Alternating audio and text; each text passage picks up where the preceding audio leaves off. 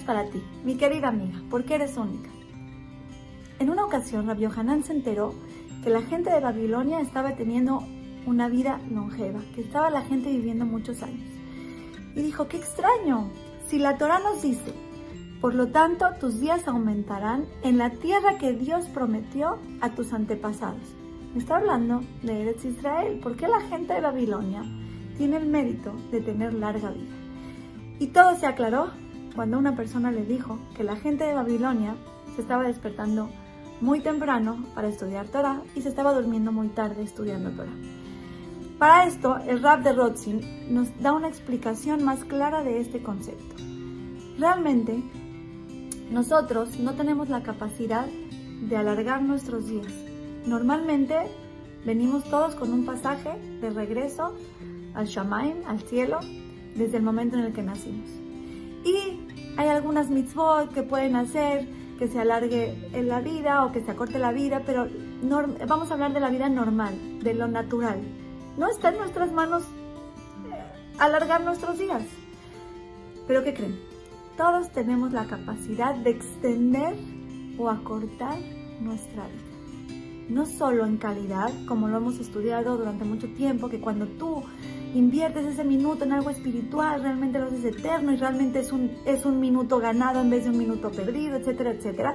No nada más podemos extender nuestra vida en esos términos de hacerlos de calidad y que realmente valgan, sino literalmente podemos extender nuestra vida en cantidad, en horas, en días. Y no estoy hablando de cosas del otro mundo, escuchen lo que les voy a decir.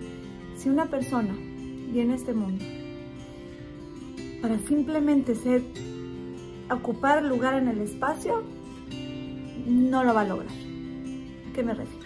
Si una persona viene, se despierta tarde, no hace nada productivo en el día, se duerme temprano, realmente está acortando su vida.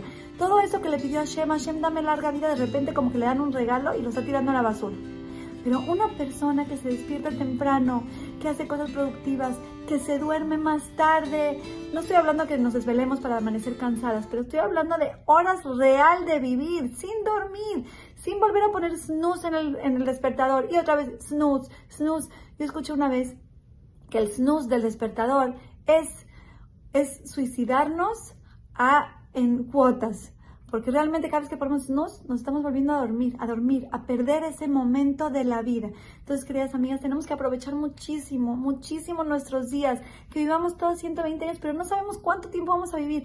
Hoy nos los dio Hashem, hoy tengo que tener esa, esas ganas de despertarme temprano, de echarle todas las ganas. Yo, de verdad, a veces, Baruch Hashem, en la noche me siento tan bien por todos los checkmarks de todo, o sea, como que veo todas las cosas que dicen y digo, oh, oh, hoy, sí, me cansé, corrí, corrí, corrí, corrí, no, no descansé, pero Baruch Hashem, mira qué día.